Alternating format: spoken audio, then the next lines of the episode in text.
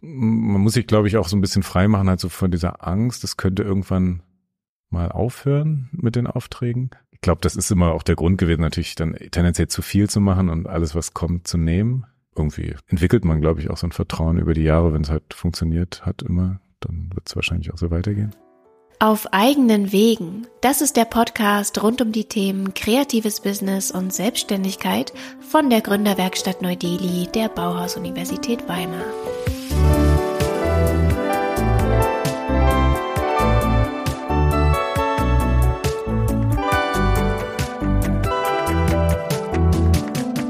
Mein Name ist Martha Hennersdorf und ich spreche hier mit Menschen aus den unterschiedlichsten Bereichen der Kreativbranche über ihren Weg in die Selbstständigkeit. Allen meinen InterviewpartnerInnen gemeinsam ist ihre Studienvergangenheit hier an der Bauhaus-Universität in Weimar verteilt über die Bereiche Medienkunst, Mediengestaltung, Architektur, visuelle Kommunikation, Produktdesign und freie Kunst. Auch ich habe hier in Weimar Medienkunst, Mediengestaltung studiert und stand danach, wie die meisten von uns, erst einmal vor vielen Fragen. Selbstständigkeit ja oder nein und wenn ja, was sind die ersten Schritte und worauf kommt es da genau an? Umso spannender ist es für mich hier in diesem Podcast mit meinen Studienvorgängerinnen über ihren Weg in die Selbstständigkeit zu sprechen.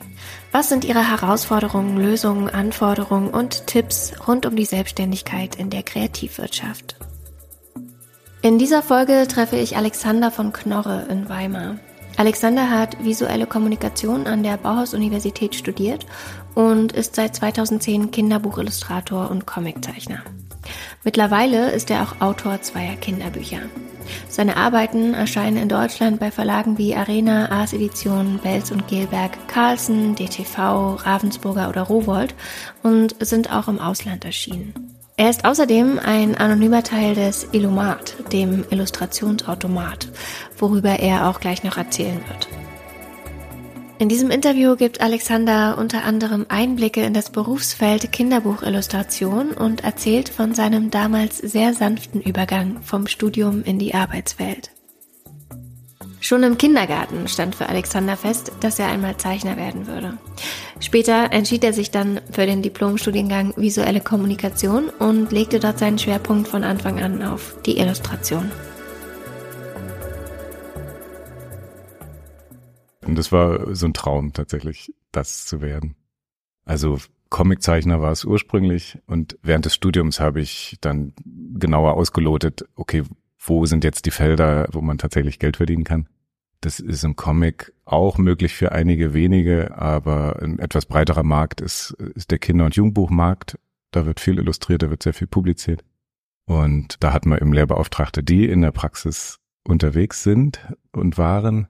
Also Jutta Bauer zum Beispiel aus Hamburg, Philipp Wächter aus Frankfurt, ähm, Sophie Schmidt ist nicht ganz so bekannt aus München, äh, eben die Nadja Budde und solche Menschen, die aus der Praxis kommen, kamen und uns da auch inspiriert haben, aber auch einfach so ein Bild vermittelt haben, das ist ein Beruf, das kann man machen. Auch so eine gewisse Gelassenheit, vielleicht auch so eine Abgeklärtheit. Und ist man sonst ist man so aufgeregt, das ist so was Künstlerisches und brotlose Kunst und so. Und die, nö, nö, das ist ein Job, man kann das schon machen, man kann damit Geld verdienen. Genau. Und das war so der Eindruck und Einblick, den wir da hatten. Alexanders damaliger Professor Werner Holzwart war Professor für Werbung in der visuellen Kommunikation, hatte aber selbst in den späten 80ern das Kinderbuch Vom kleinen Maulwurf, der wissen wollte, wer ihm auf den Kopf gemacht hat, veröffentlicht, das ein Millionen-Bestseller wurde. Dadurch war er in der Kinderbuchbranche gut vernetzt und wollte sein Interesse und seine Erfahrungen in diesem Bereich an seine Studierenden weitergeben. Und darum hat er, glaube ich, das forciert, war irgendwie auch der Meinung, zur visuellen Kommunikation gehört die Illustration dazu. Es gab da nie eine Professur oder so, aber er hat das eben gefördert und hat eben dann diese Lehrbeauftragten eingeladen. Und die Jutta Bauer, die war sehr ambitioniert. Ich glaube, sie hatte auch ein bisschen gehofft vielleicht auf eine, eine neu zu schaffende Professur oder so. Auf jeden Fall kam die halt an und hatte total Bock auf Lehre und hat, hat da Projekte gemacht mit uns. Also es kam dann von vielen, kamen so verschiedene Impulse. Äh, Philipp Wächter sagte, ihr müsst unbedingt nach Bologna fahren. Bologna ist die Messe für Kinder- und Jugendbuch in Europa. Und dann haben wir schon während des Studiums gab es eben eine Exkursion nach Bologna, dann sind wir alle zusammen hingefahren. Eine völlige Fachbesuchermesse, waren ja noch nicht jetzt im Beruf drin, aber gut, als Studenten konnte man eben uns irgendwie kleine Visitenkarten gebastelt und haben gesagt, jetzt hier, wir sind Illustratoren. und äh, haben uns dann da vorgestellt. Und diese Messen sind ja auch wichtig, um überhaupt zu sehen, wer ist da auf dem Markt. Also wer sich auf so einer Messe präsentiert, der hat ja eine gewisse Größe auch oder hat irgendwie, da, da steht halt ein Unternehmen dahinter, was äh, irgendwie eine gewisse Leistungsfähigkeit hat. Und man sieht eben, was, was wird da produziert und in Bologna noch speziell natürlich auch, was gibt's in anderen Ländern, also was ist international, aber da gab's eben auch so eine deutsche Ecke und man konnte irgendwie sich da einfach begegnen und dann Einblick kriegen. Und speziell Bologna war super, da war eben so eine Wohnzimmeratmosphäre, da auch die Deutschen hatten dann nicht so einen Stress wie jetzt in Frankfurt oder Leipzig und hatten dann auch wirklich Zeit, sich die Mappen anzuschauen. Und als ich dann da irgendwie beim Verlag saß, dann kam dann auch gerade die Sophie Schmidt vorbei, die kannte dann die Lektorin und hat irgendwie gesagt, hier, gucken Sie sich mal genau an, der, der kann was und so. Und dann war das so mit dieser Empfehlung im Hintergrund, das ist natürlich irgendwie vielleicht hilfreich gewesen, vielleicht hat sie dann irgendwie einen Moment länger drauf geguckt oder so. Aber das waren so die ersten Begegnungen noch relativ entspannt, weil wir ja eben noch als Studenten noch nicht so den Druck hatten, jetzt unbedingt Geld verdienen zu müssen oder so. Also wir konnten uns ja einfach informieren und da relativ offen und gelassen rangehen an die Sache. Und wie ging es dann weiter nach dem Studium? In Bologna, ich hab, war, glaube ich, bei acht Verlagen und vier haben gesagt, ach ja, das finden wir ganz interessant, schicken Sie mal was. Und zwei haben mich dann angerufen. Und ich habe dann, also haben mich angerufen mit konkreten Aufträgen. Und da war ich noch im Diplom, was dann sehr stressig war, weil ich natürlich dachte damals, ja, muss das jetzt machen, meine Chance und so. Völliger Quatsch hätte ich auch später machen können, aber irgendwie war dann dieser Kontakt hergestellt und hatte ich natürlich auch Lust, mich da zu beweisen und ähm, habe dann praktisch so ein bisschen parallel zum Diplom schon das erste Buch auch illustriert. Konnte mir dann da auch noch Rat holen, eben dann von den Lehrbeauftragten, von den, äh, von der Sophie Schmidt in dem Fall und habe das äh, dann schon gemacht und hat dann im Grunde direkt weitergearbeitet. Also wir haben nach dem St Studium war ja immer Schublade, Schublade, äh, also schön unsere Projekte gemacht, mal irgendwie beim Rundgang oder so ausgehängt, mal gezeigt, aber die sind ja nicht verwendet worden und äh, direkt nach dem Studium wurden die Sachen gedruckt und das war ein tolles Gefühl. Erstmal klar, war in einem Buchladen und dann hatte das so einen Effekt wie so Dominosteine. Also war einmal draußen, war auf dem Markt. Ich habe dann für Ars Edition ein Buchcover gemacht und das war recht erfolgreich. Also das war irgendwie eine englische Lizenz und da haben wir dann viele tausend Exemplare halt verkauft für diesen Buch und dann waren alle der Meinung, der Knorr muss jetzt für uns auch Buchcover machen, also für so eine bestimmte Jugendbuchschiene. Das folgte damals äh, Gregs Tagebuch. Das war so diese so ein Comic, bisschen so Comic-Stil, ähm, Comic-Tagebuch war irgendwie das große Ding. Jahrelang hatten immer alle versucht, Gregs Tagebuch äh, nachzumachen. Und das war, glaube ich, auch so ein bisschen ein Einstieg. Also da haben sie immer gesagt, oh, die Verkaufszahlen sind ganz gut. Und überhaupt das so ein bisschen comichaft. Das war damals ganz neu. Da war immer noch so Latzhose, Ballonmütze und äh, Aquarellkoloration und so. Und dann mit dieser etwas flächigeren Koloration mit, ähm, keine Ahnung, Comic-Augen oder so. Es, einfach, es gab so bestimmte Stilelemente, die waren damals noch nicht so gängig irgendwie. Und da ist ja dann auch so klar, man kommt irgendwie neu auf den Markt, dann ist, ach, vielleicht interessant, kann man ja auch mal probieren. So war der, der Gedanke, glaube ich, von den Verlagen. Das hört sich so an, als wäre das alles relativ einfach gewesen für dich dann am Anfang den Einstieg zu finden. Na, ich glaube, ja, weil es, äh, aber es gab, glaube ich, die Vorgeschichte schon. Also ich glaube, dass ich äh, schon wirklich auch während des Studiums und wir hatten ja dann diesen, diesen Illustrationsautomat, der war Anlass, der Illumat, der Illumat, genau. Na, vielleicht auch erzählen, das war äh, für eine Jahresendausstellung, gab es diesen Kiosk auf dem Campus. Und wir hatten dann überlegt mit dem Illustrationsprojekt, wie können wir den bespielen. Und da war jetzt irgendwie klar, wir können jetzt nicht da große Bilder hinhängen oder so. Äh, das ist ja nur diese kleine Kiste, so was können wir da machen. Und dann haben wir dieses interaktive Format uns überlegt, dass eben Menschen hautnah erleben können, wie Illustration funktioniert. Also sie, sie stecken irgendwie einen Wunsch rein, schreiben so einen kleinen Wunschzettel und dann kommt direkt so eine Live-Zeichnung raus. Also wir zeigen, was wir können. Wir können irgendwie so ein kleines Bild aus dem, aus dem Ärmel schütteln und haben selber auch Spaß dabei. Wir müssen nicht irgendwie langweilig in der Ausstellung rumsitzen, die, die beaufsichtigen, sondern wir können halt zeichnen. Und äh, wir haben sogar so ein bisschen so einen geschützten Raum. Wir können uns in der Kiste verstecken. Wir sagen, das ist ein Automat und wir sind irgendwie so das, die Rädchen im Getriebe und zeichnen so ein bisschen heimlich, also ein bisschen die, die Geschichte natürlich. Das ist so wie der Mann im Kopierer oder im Kaffeeautomat oder so da passiert irgendwas hinter den Kulissen und man kriegt dann aber eben so eine Originalzeichnung dabei raus. So, das war der Illumat. Und mit dem, also weil das hier bei dem Rundgang sehr gut geklappt hat und uns viel Freude gemacht hat, haben wir das dann weitergemacht. Also wir sind dann nach Luzern zum Fumetto Comic Festival, so eins der ambitioniertesten Comic Festivals in Europa gereist und haben da irgendwie im Wohnwagen auf dem Theaterplatz das auch gemacht. Und zum Beispiel Frankfurt zur Buchmesse sind wir gefahren und eben auch zur Leipziger Buchmesse waren wir, glaube ich, auch mit dem, mit der Uni. Genau. Also da gab es immer mal Gelegenheiten, auf den Messen zu sein, auch schon vor Bologna. Und da, ja, weiß ich nicht, kannte man irgendwie so dieses ganze Getriebe schon. Und am Rande ist man natürlich dann doch mal irgendwo beim Verlag vorbeigegangen. Da hat er schon mal, mal so ein bisschen geguckt, wie machen die das und wer ist denn da und sind da überhaupt Lektoren? Mit wem könnte ich denn da sprechen und so. Also ich glaube, sich so ein bisschen so ohne so zu viel Aufregung und ohne zu viel Druck so dem Markt zu nähern, ist, glaube ich, irgendwie eine ganz gute Sache. Also ich war dadurch dann, als es dann wirklich drauf ankam bei den Messen, da nicht mehr so aufgeregt, weil ich eigentlich so mit diesem Messetrubel irgendwie schon umgehen konnte. Also ich hatte mich dann halt orientiert. Frankfurt ist ja, wenn man das erste Mal dahin kommt, komplett überfordernd. Aber wenn so ist es nach zwei, drei Jahren, wir sind ja wirklich regelmäßig mit dem Illumat immer dort gewesen, nach zwei, drei Jahren kennt, weiß man dann ungefähr, wo ist hier der Ausgang, wo gibt's was zu essen oder wo sind die Toiletten oder wo sind eigentlich die Kinderbuchverlage und dass ich dann nicht irgendwie dann immer in der chinesischen Halle gerade rumlaufe, das kann natürlich irgendwie verstörend sein. Ne?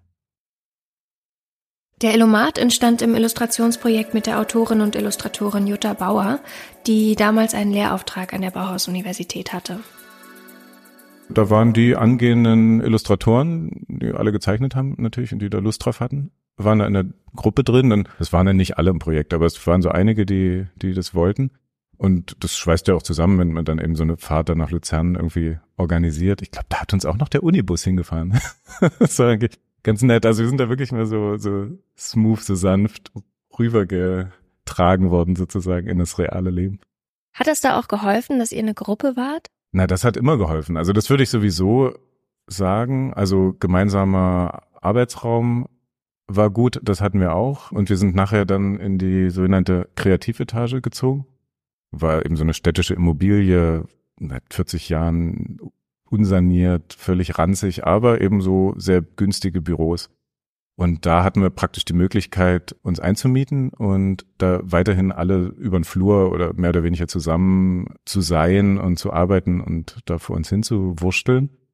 Und das war also gerade am Anfang immer gut, weil wir, also nicht nur mit dem Illumat, natürlich konnten wir das gut koordinieren, aber war auch klar, kam irgendeine Anfrage, kam irgendein Vertrag, kam irgendein technisches Problem im Photoshop, wie macht man dies, macht man das?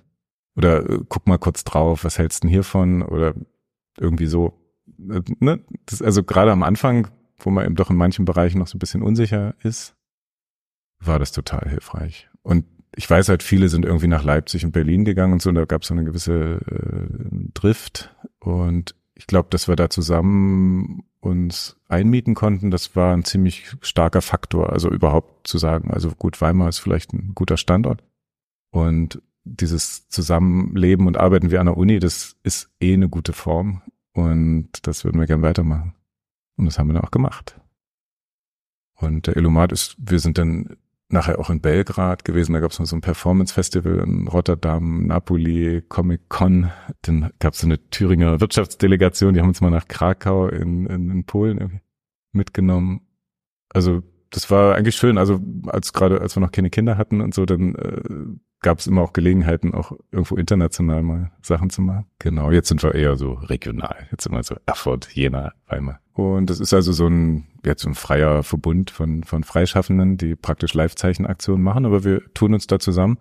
Hat jetzt inzwischen äh, haben wir relativ viel Routine auch, gibt, haben wir hunderte Aktionen gemacht die letzten Jahre.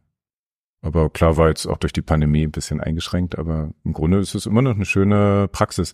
Und das ist ja genau das, was wir beruflich auch machen. Es ist nur eben schnell und gemeinsam und so ein bisschen mehr mit, mit Spaß noch. Aber es ist ja genau das. Leute wünschen sich was und wir zeichnen das. Und das machen wir im Beruf auch. Leute rufen uns an, schreiben eine E-Mail oder so, sagen, zeichne mal das und das und machen wir das. Wenn wir jetzt nochmal zurückspulen zu den Anfängen deiner Selbstständigkeit, was waren da so besondere Herausforderungen für dich? Oder gab es die überhaupt?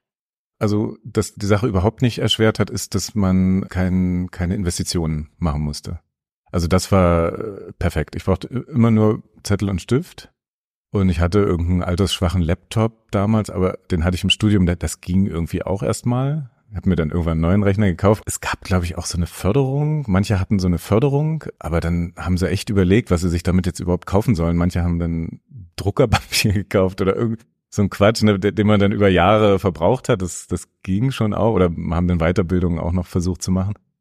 Aber das, im Grunde brauchte ich das nicht. Ich konnte direkt arbeiten. Und das war alles so ein bisschen ablenkend eher, so diese ganzen äh, Start-up-Förderungsgeschichten. Genau, also das war dahingehend nicht schwer. Also was immer schwer war und was mich bis heute verfolgt, ist Zeitmanagement. Ist total. Also war ich immer, ach ja, auch klar, das mache ich auch noch, das mache ich auch, ja, ja, her mit dem Job. Und äh, dann, äh, okay, jetzt muss ich es schaffen, Mist. Und äh, dann, äh, ja, die Zeit reicht nie und dann war immer Nachtarbeit ein Thema und kriege ich das hin und der Druck und mit, der, mit den Jahren kriegt man damit, okay, da stirbt jetzt keiner, wenn ich das nicht rechtzeitig, wenn das paar Wochen später ist auch nicht so schlimm, ein Monat später ist schon blöd, äh, ne, dann musst du das irgendwie kommunizieren.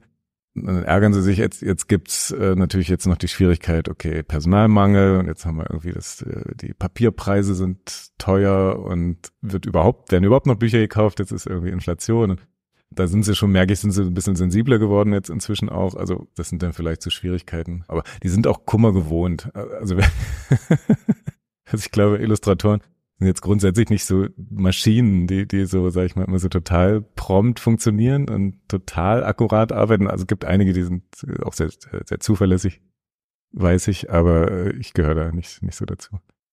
Genau, also schwierig, ja, also die Arbeitsbelastung. Klar, ich habe äh, irgendwie gedacht, okay, jetzt Familie ernähren und habe äh, halt da gerackt. Einfach im, im stillen Kämmerlein gesessen und gerackt.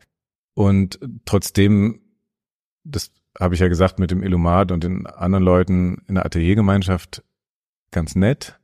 Trotzdem war es schon deutlich einsamer als an der Uni. Also das würde ich schon sagen. Es ist ein relativ einsamer Beruf. Also ich habe ja, so immer so Kabuff gesessen und da so vor mich hingezeichnet. Und das ist jetzt eigentlich erst seit ich, seit ich selber Autor bin, dass es mehr Gelegenheit gibt, noch eben leider nicht, wenn Pandemie ist, aber sonst zu, zu reisen, äh, Lesungen zu machen, da über das Buch irgendwie ins Gespräch zu kommen. Also so ein bisschen da diesen Austausch zu haben, auch ein bisschen mehr Feedback noch zu kriegen. Das war leider bei Illustration spielte das nie eine Rolle. Niemand käme auf die Idee, irgendwie einen Illustrator einzuladen, der seine Bilder zeigt und dazu noch den Text liest. Bei den Autoren ist es völlig normal, die, die lesen ihre Texte und zeigen meine Bilder dazu. Also das machen sie ganz äh, ungeniert, aber umgekehrt gibt's es nicht. Dabei merke ich eigentlich, dass so Kinder, Schulklassen äh, und so, dass die immer ganz interessiert sind, eigentlich, wie entstehen denn die Bilder? Und, aha, und du nimmst da einen Stift und was, ja, das ist ja wie wir. Wir machen das ja auch immer. Wir nehmen uns Stift in die Hand und, und malen einfach los. Und du machst das auch. Ja. Ähm, genau, also das ist insofern eine schöne Erweiterung so ein bisschen des Spektrums mit dem mit dem eigenen Text. Man steht natürlich auch nochmal ganz anders hinter so einem Buch, wenn man so das Innere nach außen kehrt oder so ein bisschen, was man eben, was einem so im Kopf rumschwirrt, dann so in die Welt bringt. Auch das Zeichnen ist natürlich schon irgendwo relativ persönlich. Also es ist ja so der persönliche Strich. Man wird ja auch für seinen persönlichen Strich gebucht. Also es ist ja schon, oder der Stil oder so die Art und Weise, wie man zeichnet. Also das kann ja auch niemand anders machen. Das war immer so die Idee, wenn man totalen Stress hat und so, ah, könnte mir nicht irgendjemand helfen oder könnte ich nicht noch Aufgaben auslagern oder sowas. Hab dann mal eine Zeit lang experimentiert mit Koloristen, aber dann war ich immer nicht so ganz zufrieden. Und es ist nicht so ganz meins. ich muss eigentlich alles allein machen. Das geht nicht. Auch Praktikanten oder so habe ich nie sinnvoll einsetzen können, weil ich immer nicht wusste, was die machen soll, weil ich mir gedacht, ich muss hundertprozentig sozusagen auch dahinter stehen, hinter dem, was ich mache. Genau, weil man eben mit seiner Persönlichkeit sich doch einbringen oder man steht ja so ein für seine Arbeit. Natürlich gibt es die Absprachen mit den Lektoren. Also der Verlag hat gewisse Vorstellungen natürlich, was er haben möchte. Auch wie er das dann platzieren möchte und so vermarkten will oder so. Also das Marketing spielt immer gerade bei den Buchcovern immer eine Rolle. Und die haben eben natürlich ein gewisses Bild, was, was für ein Produkt wollen sie da erzeugen. Und der Autor hat ja schon einen, hat, oder die Autorin hatte natürlich einen gewissen Ton oder eine gewisse eine Art und, und das sollen denn die Illustrationen auch irgendwie transportieren. Aber gerade, na, ich bin da schon recht autonom. Also die, die Lektorinnen kommen meistens auch eher vom Text. Also die beschäftigen sich viel eben mit dem Inhalt, aber so der, der Stil oder die Art und Weise, so dieses Künst, dieser künstlerische Aspekt, da ist man ziemlich frei. Alexander hat neben zahlreichen Illustrationen mittlerweile auch zwei Kinderbücher selbst geschrieben. Sein erstes Buch heißt Juli und August und ist eine Abenteuergeschichte Ein auf hoher Buch See. trägt den Titel Kissenschlacht im Nachtexpress. Eine Geschichte, die sich in der Geborgenheit eines Schlafwagenabteils abspielt, während der Zug in die Ferne rauscht und auf der Fahrt allerhand Überraschungen passieren. Entstanden sind die Bücher aus der Initiative einer Lektorin, die verschiedene Illustratoren und Illustratorinnen angefragt hatte, Kurzgeschichten zu schreiben. Aus Alexanders Kurzgeschichte wurde dann ein ganzes Buch. Auch weitere Bücher sind schon geplant. Den Wunsch, auch selbst als Autor tätig zu werden, hatte Alexander schon länger. Den Anlass gab dann aber erst die Anfrage der Lektorin. Hätte auch vorher immer so ein bisschen Scheu gehabt, ja, ich kann ja zeichnen, ich mache ja das ganz gerne und so, aber durch das Studium sagt man, ja, ich bin Illustrator, ich habe visuelle Kommunikation studiert, ich bin Diplom-Designer und so, dann, dann ist man irgendwie, man steht anders da, man hat diesen gesellschaftlichen Schutzraum erstmal des Studiums, so, wo man irgendeinen Quatsch machen kann, die ganze Zeit so vor sich hin basteln und man hat aber so einen Status. Und danach kann man dann sagen, ja, ich habe das ja studiert und ich bin das jetzt. Und das hatte ich halt natürlich bei diesem Autorensein nicht, deswegen bin ich da auch nach wie vor immer so ein bisschen suchend und ein bisschen vorsichtig und ist das jetzt gut oder nicht? Man, das fehlen einem da so ein bisschen die Kriterien, das zu beurteilen auch, was man selber schafft und macht. Ob das die, ob das dann bestehen kann und also ich bin jetzt dazu übergegangen, also gerade bei Kissenschlacht habe ich das auch viel mehr dann noch gemacht, also Probe lesen, vorlesen, auch so ein bisschen Reaktionen testen, auch merken, selber merken, passt das jetzt, ist das Timing gut und ist, ist das also ich finde es total schwierig. Also schreibt man zu viel, schreibt man zu wenig. Das muss ja so genau auf den Punkt sein. Genau. Aber also diesen Gedanken gab es natürlich schon länger. Das ist ja auch wie damals auf den Messen, weil ich irgendwie gesagt habe, okay, hier wird total viel illustriert. Also hier haben wir ganz viele Bücher mit Bildern drin. Das kann ich auch. Und so ist es natürlich bei den Büchern auch, wenn man denkt, manche Texte sind sehr gut, manche weniger. Und du denkst, naja, könntest du nicht eigentlich auch selber was schreiben? Könntest du ja eigentlich auch was beitragen? Vielleicht fällt dir auch was ein. Und die Lektorin hat das aber wirklich durch diesen konkreten Auftrag gesagt, ich war das ja so gewöhnt, dass alles, was ich mache, wird gedruckt. Deswegen war so dieses Probieren und einfach nur mal so für mich und nebenbei, das habe ich irgendwie schlecht gekonnt. Und, und dass sie gesagt hat, macht jetzt mal die Kurzgeschichte, das war so schön niederschwellig. Irgendwie, da konnte ich das dann machen mit gutem Gewissen. Ja, es ist ja ein Auftrag, ich kriege es sehr bezahlt, also mache ich das jetzt. Und das war ein guter Anlass, da reinzukommen. Und dann hast du auch gemerkt, dass dir das liegt und Spaß macht? Es macht mir total viel Spaß und vor allem äh, ein fertiges Buch zu haben, macht mir total viel Spaß, weil dieses, dieses, habe ich ja schon gesagt, diese Lesereisen mir Spaß machen und ich das auch wirklich gerne vorlese. Das Schreiben selber, es ist, was ich jetzt auch ein bisschen ausgeführt habe, es ist auch ein Kampf. Also ich, es geht mir nicht so leicht von der Hand wie das Illustrieren. Da denke ich immer, ja, auch tralala, ich zeichne hier so vor mich hin, kein Problem. Beim Schreiben ist es immer so ein Ring und ah, es ist ja auch erstmal so viel nüchterner. Ich finde dieses Zeichnen, das hat immer so was Haptisches. Irgendwie, also die Sonne scheint so ins Atelier und ich habe so ein Zeichenbrett irgendwie und dann mache ich meinen Bleistift so auf dem Papier und macht man vielleicht mal eine Seite und ah, oh, ist nicht so gut geworden, dann mal die nächste Seite, aber es ist immer gleich so was, dann ist gleich so was da. Ich finde beim Schreiben so Worte hat ja irgendwie jeder. Also aus den Worten was zu stricken, was dann was eigenes ist und was Besonderes ist, das finde ich sehr schwer. Und ich habe dann irgendwie, also um das Schreiben auch schöner zu machen, bin ich dann irgendwie, weil ich dann irgendwie im, im Belvedere Park einfach und habe irgendwie in der Sonne gesessen, auf alte Bäume geguckt und dann so, so eine Kladde so reingekritzelt irgendwie. Dann hatte das auch so ein bisschen was, was Reelleres. Also deswegen, ich, ich habe nicht so die Routine, ja, aber ich finde es spannend. Ich finde es wirklich, es ist, glaube ich, gerade das Interessanteste, weil ich jetzt schon sehr, ich mache das mit dem Illustrieren halt schon sehr lange und es macht mir auch noch Freude, aber es ist eben, ja, es hat sich da so ein, manchmal hat sich so eine gewisse Routine eingeschlichen. Und das Schreiben ist immer noch so eine Entdeckungsreise. Ja. Mm, wie läuft das so ab mit den Aufträgen, der Zusammenarbeit mit den Verlagen und so die einzelnen Schritte im Prozess? Kannst du das noch ein bisschen erzählen? Wie ist da der Ablauf? Ja, also was wichtig ist oder was ich ganz oft gefragt werde, ist, ach so, und du kennst den Autor oder die Autorin gar nicht. Und ich so, ja, stimmt, ich kenne die nicht. Äh, häufig. Manchmal lerne ich sie später auf Messen kennen, äh, wenn wir das Buch dann irgendwo präsentieren vielleicht oder irgendwo was vorlesen oder ich dann live zeichne. Manchmal kenne ich sie auch zufällig schon, aber es ist wirklich der Verlag, der das beauftragt und koordiniert auch. Also die Lektorin ist nicht irgendwie die Korrektorin oder die Person, die das Korrektur liest oder so, sondern sie ist wirklich eher so eine Projektmanagerin, die das Ganze ähm, konzipiert und dann sich die Leistungen einkauft, die sie braucht dafür. Also es ist dann oft sogar die Grafik oder Satz, äh, natürlich nachher die Druckerei, aber eben erstmal den Text, das Manuskript und äh, die Illustrationsleistung, Gestaltung.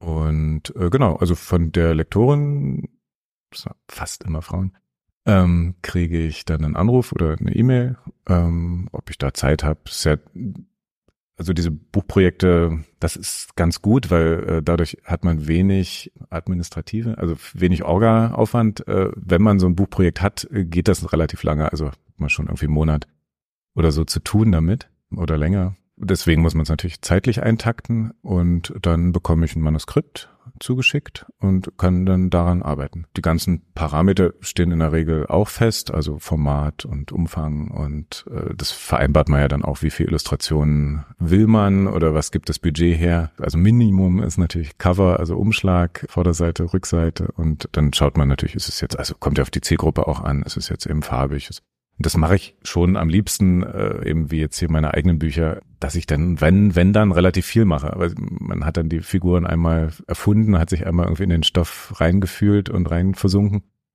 versenkt, dann ist es irgendwie schade, wenn man dann nur das, den Umschlag macht oder so. Also man möchte dann eigentlich auch mehr machen dazu.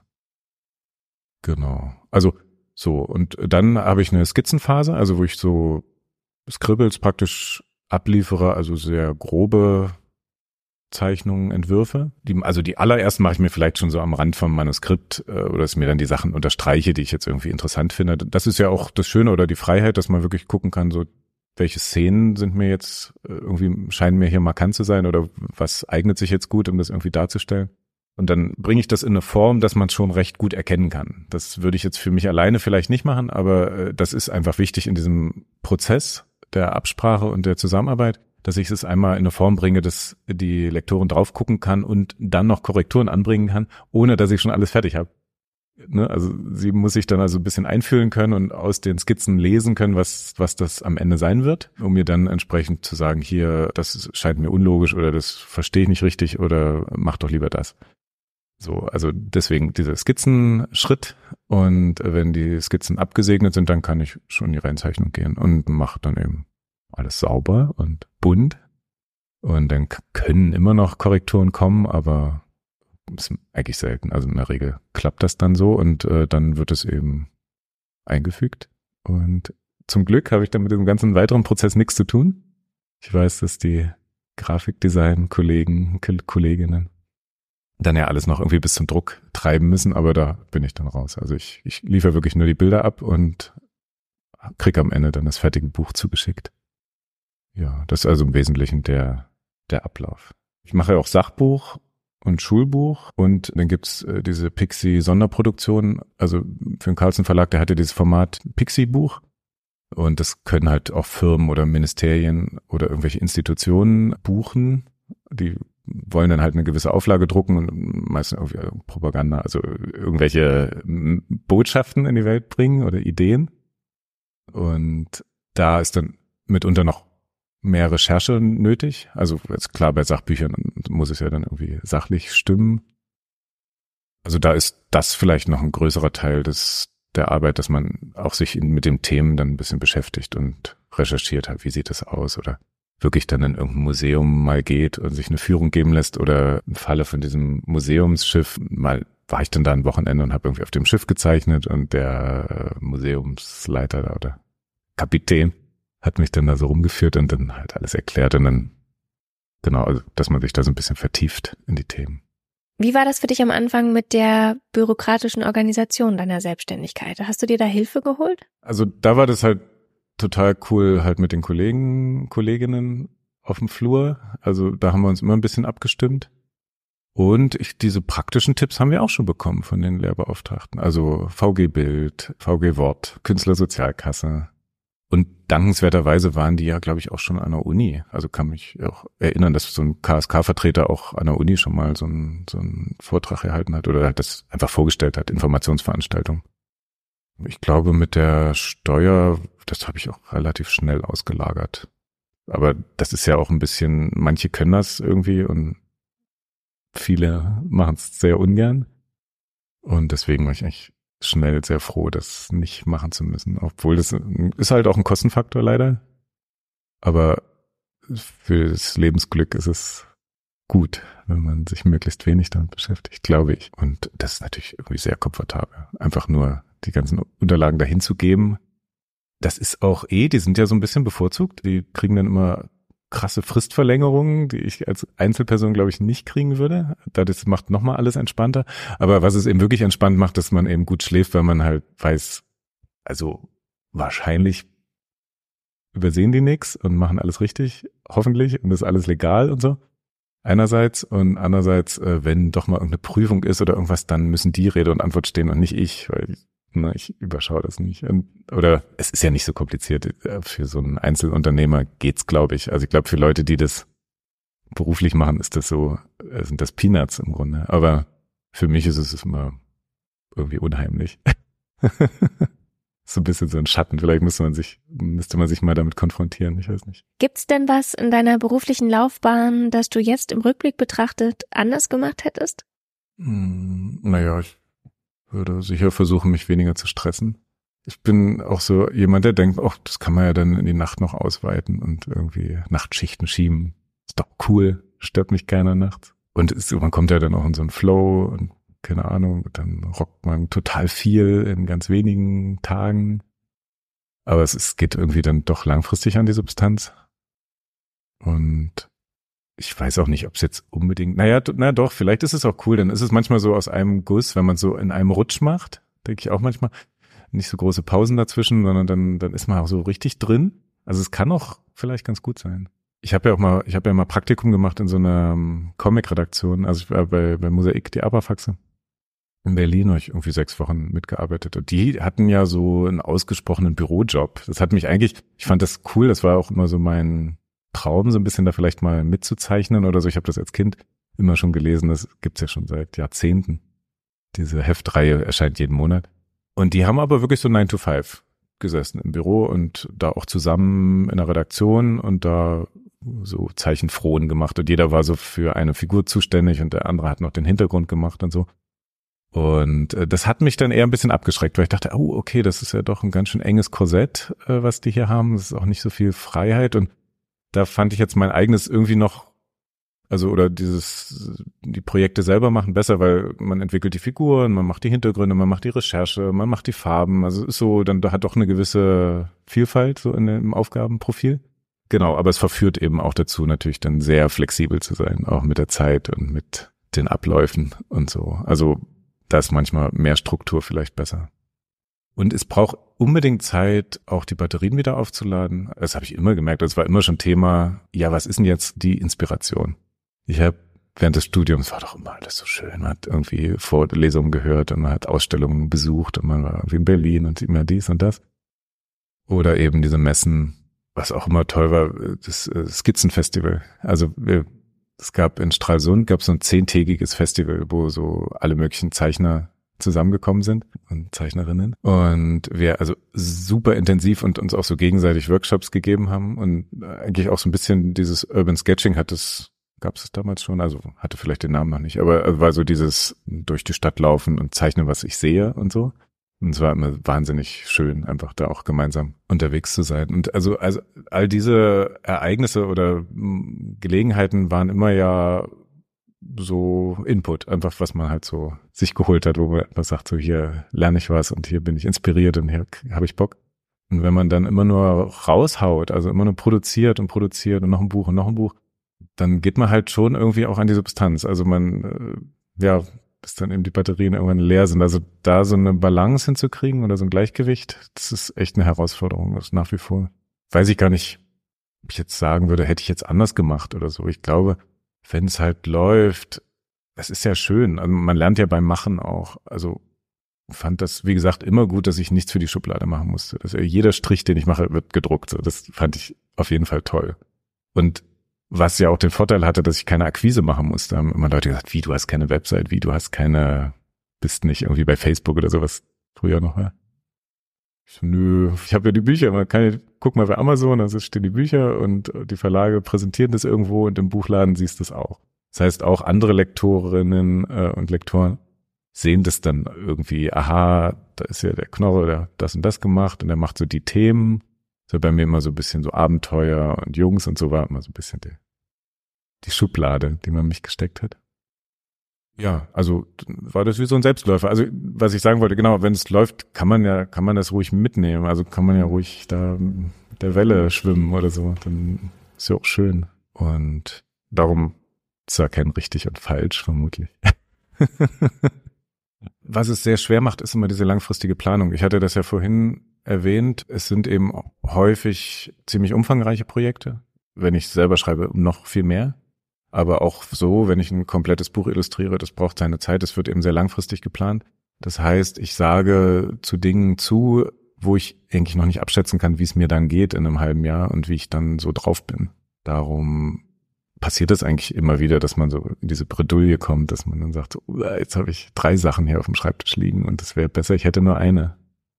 Und ja, muss ich dann irgendwie durchbeißen. Das ist dann Deswegen würde ich sagen, es ist schon so ein Auf und Ab. Vielleicht grundsätzlich und das hat sich ganz schön entwickelt. Ich glaube, dass ich am Anfang wirklich recht wahllos Sachen gemacht habe und aus irgend, ich weiß nicht genau, wie ich das ob ich das wirklich gesteuert habe oder ob es dann einfach, ob ich immer den Projekten, die mir lagen und die ich sehr gemocht habe, denen mehr Aufmerksamkeit und mehr Sorgfalt gewidmet habe.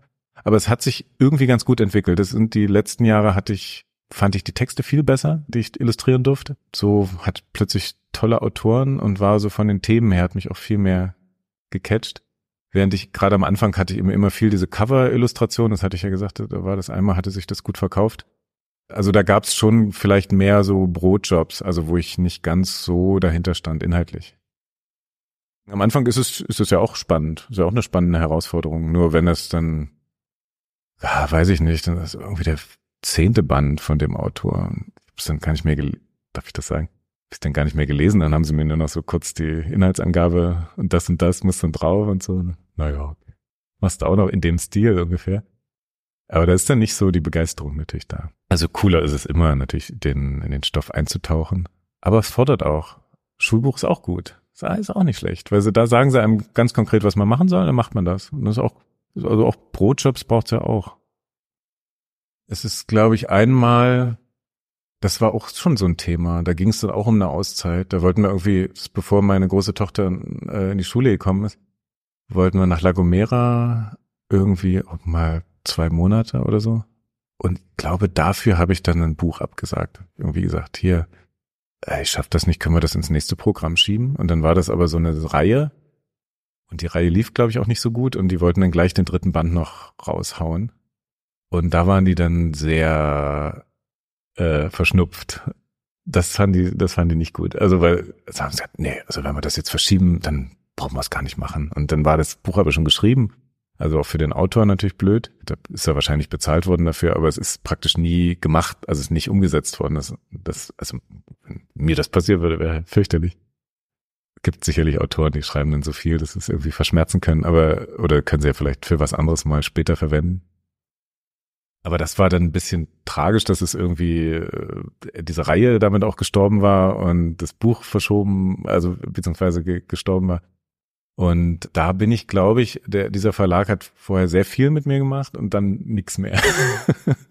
also das war vielleicht auch nötig, so ein bisschen mich da abzunabeln oder so. Das war fast schon so ein bisschen Scheinselbstständigkeit, weil ich wirklich sehr, sehr viel für die gearbeitet habe. Und die haben mich dann wie so ein bisschen fallen lassen. Also das merkte ich da, da, das hat zu ernsthaften Verstimmungen geführt. Wir haben dann, glaube ich, zwei, drei Bücher gibt's dann schon noch, aber äh, wirklich in großen Abständen und mit Lektorinnen, die damals nicht dabei waren. Genau. Also da gab's mal so einen kleinen Clash. Aber ja, also hat jetzt nicht geschadet. Ich hatte irgendwie noch genug andere Sachen, dann die ich machen konnte. Wie ist das mit der Preisgestaltung? Gehst du da mit dem Verlag in Verhandlungen? In, in aller Regel kommt der Verlag mit einem Budget. Und ich habe nie erlebt, dass ich das signifikant jetzt hätte verhandeln können. Also gibt es kursieren immer irgendwelche abenteuerlichen Geschichten von irgendwelchen Leuten, die das scheinbar doch konnten oder gravierend mehr rausbekommen haben. Früher habe ich dann vielleicht wenige hundert Euro mehr dann mal irgendwo draufgeschlagen, aber es macht dann beim Gesamtbudget nicht so einen Riesenunterschied. Also, was ich immer gesagt habe, was gab, es gibt ja diese Illustratorenorganisationen, die sind auch sehr engagiert und mutig und kämpferisch und versuchen natürlich für die Rechte der IllustratorInnen äh, einzutreten und da irgendwie was rauszuholen und so. Und das ist auch total wichtig, dass die gibt. Und ich selber war eher immer so ein bisschen auf der Schiene, dass die Verlage ja auch angewiesen sind darauf, auf diese Zusammenarbeit mit den Illustratorinnen. Deswegen können sie sich halt nicht komplett verderben mit ihnen. Also darum hatte ich immer das Gefühl, die Konditionen sind einigermaßen okay. Sonst könnte ich nicht leben, sonst könnte ich das nicht weitermachen. Und äh, ja, war vielleicht so ein bisschen vertrauensselig auch. Aber wie gesagt, so wirklich schlechte Erfahrungen habe ich auch nicht. Das sind eben, ja, das ist vielleicht auch der Vorteil. Es sind halt relativ große Verlagshäuser. Wie gesagt, wir arbeiten sehr, mit sehr vielen IllustratorInnen zusammen und haben so diese, ja, auch Routinen. Die waren halt auch immer mega genervt, dann immer irgendwelche Kleinigkeiten noch so raus und rein zu verhandeln, weil wir haben da so ihre Standardverträge und würden es am liebsten einfach alles durchwinken. Und so wirklich wehgetan hat es mir eigentlich auch nie, ihnen da entgegenzukommen. Aber ich habe großen Respekt für Leute, die da mehr sich dahinter klemmen. Es ist, glaube ich, gut, wenn man das tut, nicht alles einfach so hinnimmt. Aber es ist wie mit der Steuer. Also Im Grunde habe ich ein leichteres Leben, wenn ich das nicht mache.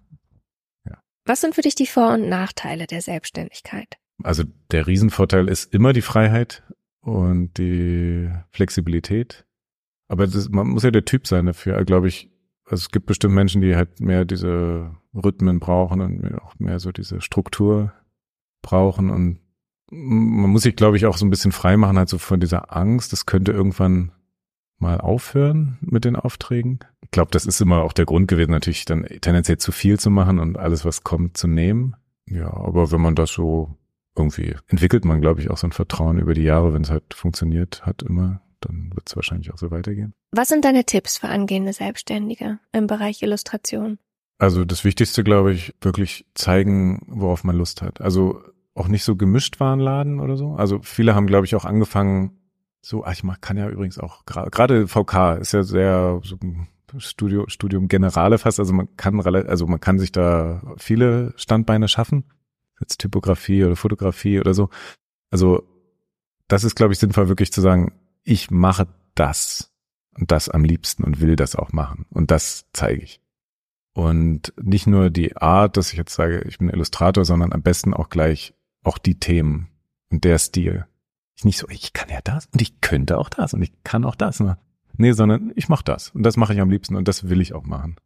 Und ich glaube, das ist dahingehend, sich so eine Schublade zu schaffen, das ist schon ganz sinnvoll. Also, weil, ja, dann kann man, dann, dann ist, glaube ich, so der Irrtum weniger wahrscheinlich, dass man plötzlich in einem Job landet, auf den man nicht so richtig Lust hat. Ich hatte ja vorhin gesagt, äh, gerade Illustrationen, man steht da sehr stark mit seiner Persönlichkeit dahinter. Es ist gut, wenn man wenn das stimmig ist. Also, dass man dann auch dahinter stehen kann und dann nicht schämt für die Sachen, die man, die man macht. Ja.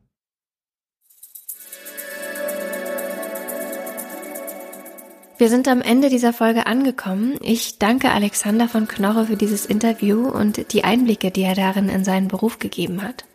Ich fand es einen sehr positiven und auch unaufgeregten Rückblick auf die bisher zurückgelegten Jahre seiner Selbstständigkeit. Ein Beispiel dafür, dass es auch leicht sein kann und nicht immer große Schwierigkeiten im Weg stehen müssen. Sicher hat er auch, wie er selbst sagt, die Vorbereitung geholfen, die er schon während des Studiums geleistet hat. So konnte er bereits mit Erfahrung und den nötigen Kontakten in die Arbeitswelt starten. Infos und Aktionskalender von dem Illustrationsautomat Illumat sowie Skizzen und Portfolio von Alexander von Knorre findet ihr in den Show Notes verlinkt.